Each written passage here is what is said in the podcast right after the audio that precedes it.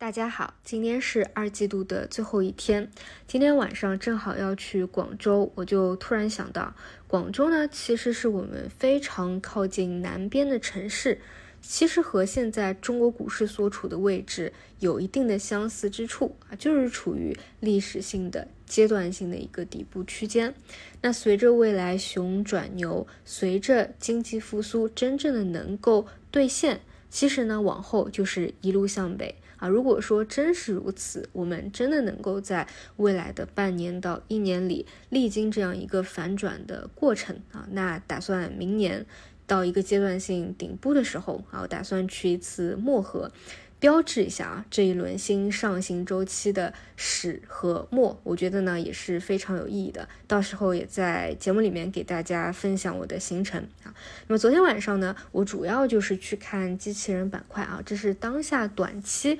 量化资金。短线资金介入的一个核心。昨天尾盘呢，你可以理解为是提前做了一个分歧啊，因为哪怕尾盘不跳水，你今天早盘也是一个分歧。但是呢，量化的心思你不要去猜顶。如果说这几天啊有分时的深水啊。会呃盘整一两天啊，未来量化资金只要还去助攻它，其实呢，我估计这个机器人啊大概率还会去向上攻一攻的。但是有一点啊非常有趣，其实呢，昨天尾盘的一个提前的分歧，你可以把它里当中的板块内部的个股啊分成两个阵营。第一个阵营呢是那些已经涨了一波的，相对位置呢会比较高一些，所以呢你去看这几天的龙虎榜啊，基本上是量化资金主导。介入比较深的啊，可能买一都是量化的资金。那这个阵营的个股呢，其实都是昨天尾盘提前出现了回落跳水，出现了分歧的。而除此以外的第二个阵营呢，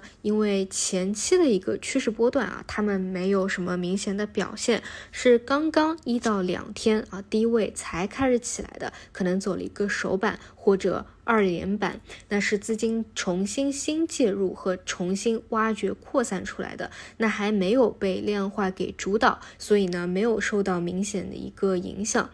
那么这里往后呢，如果你还要短期去跟踪啊啊，如果只要趋势不破啊，量化资金还要卷土重来的话，一方面呢，你可以去选择板块内部交易量比较大、容量比较大的那种趋势中军啊，现在大家比较。受欢迎的就是减速器啊，本身它也是机器人板块当中价值量比较大的一个零部件。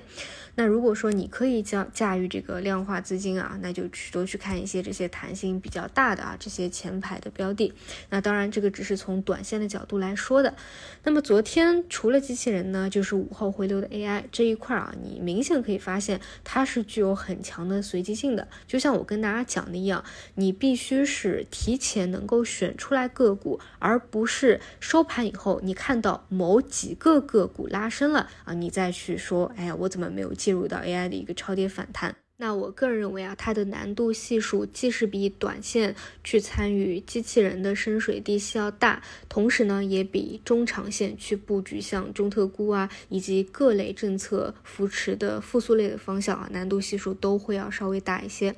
那么再说回中长线啊，从中长线布局角度来说，其实现在就是一个盘底期，我们还是耐心跟踪每一个交易日市场的一个走势情况去看。它具体的一个左侧或右侧的一个信号。除此以外呢，这个阶段啊，资金也会不断的去找低位的其他有增量信息的方向。啊，其实呢就包括一些新技术。啊，其实你会发现啊，基本上就是去年那些有进展的新技术啊，到现在啊有最新的一些突破和进展了，重新呢会被资金去关注到，比如说像 PET 铜箔啊，最近有好几家公司啊公告签了订单啊，送样啊，所以这些个别的公司啊会有一波行情。那像昨天晚上呢，电镀铜方向啊，也有一些催化。太阳井披露，此前客户端电镀铜中视线的验收标准及产品参数，并且有望后续交付 G 瓦级的电镀铜产线，这也是切实的一个进展。